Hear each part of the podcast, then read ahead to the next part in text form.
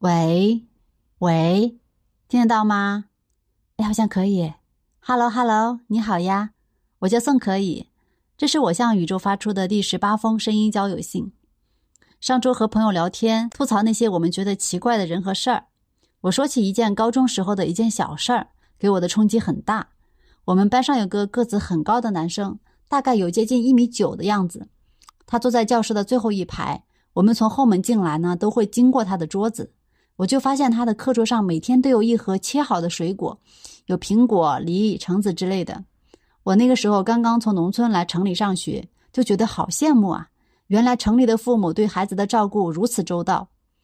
有一次中午，我看到他拿出了那个水果盒子，里面装满了龙眼，就是桂圆，每一颗龙眼都已经剥皮去核了，那就是一整盒白色的果肉。最神奇的是，每一个龙眼肉上都插了一根牙签，啊！我被震惊到了。那一刻，无论这个男生有多高，我看到的都是一个两岁的小孩。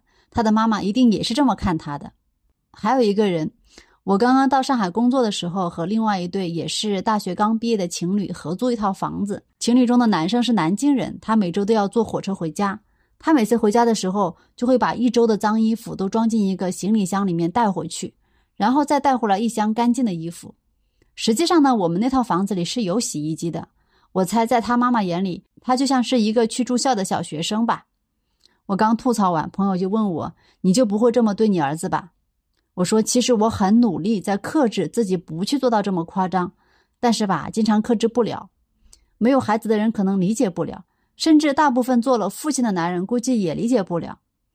嗯，怎么说呢？举个例子吧，我看到一个小视频，拍的就是一个几个月的小孩刚吃完奶，心满意足的样子。嘴巴边上还残留着那个油乎乎的乳汁，在那咿咿呀呀的说话。拍视频的这位妈妈给视频配的文字是：“这谁能忍得住不泌乳啊？”我相信有过哺乳经验的女性都有相同的感受。在哺乳期的时候，胀奶的那个过程啊，不是循序渐进的。有时候你一看到孩子可爱的样子，马上就胀奶了，很神奇的。我能感受到全身的能量都通过血管和乳腺一下子喷涌过来，集中在这一点上，准备奉献给这个孩子。这是一种生理机制，它绕过了理性和思考，甚至也不是潜意识。这种本能它存在于身体的激素里面，自己根本就抵挡不了。连孩子长大了也意识不到，还是想给他穿衣服，给他削水果，看他哭了，马上就要上手给他擦眼泪。事实上啊，孩子成长的每个阶段的需求是不一样的。最好的父母都是有见识、有远见的，知道在什么时候给什么，什么时候呢又需要制造一点挫折。所以长大以后，父亲的作用会更明显一点，而母亲就要克制自己那种对待婴儿的冲动。朋友又问我一个问题：我们小时候学习好像很自觉，现在的孩子呢缺少学习的动力，这是为什么呢？我想了想，我父母给我最大的礼物其实就是放养，就是啥都不管，甚至很小的时候就要一起干活了。在这个过程当中，我就很自然的学会了比较啊，干活还是学习，最终选择了学习这个更容易也更有前途的事情。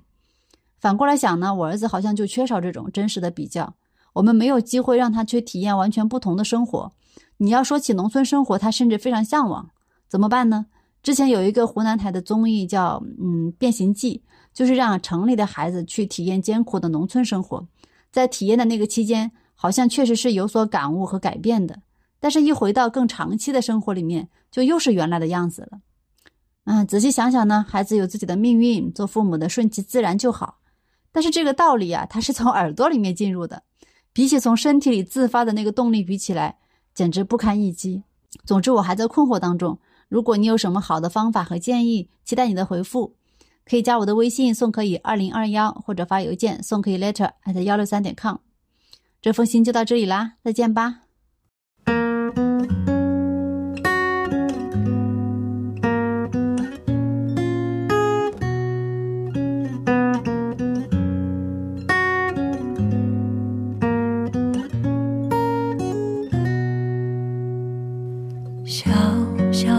小孩，今天有没有哭？是否朋友都已经离去，留下了带不走的孤独？漂亮的小孩，今天有没有哭？是否弄脏了美丽的衣服？却找不到别人倾诉。小孩，今天有没有哭？是否遗失了心爱的礼物？在风中寻找，从清晨到日暮。我亲爱的小孩，为什么你不让我看清楚？是否让风吹熄了蜡，中独自漫步？亲爱的小孩，快快擦干你的泪珠。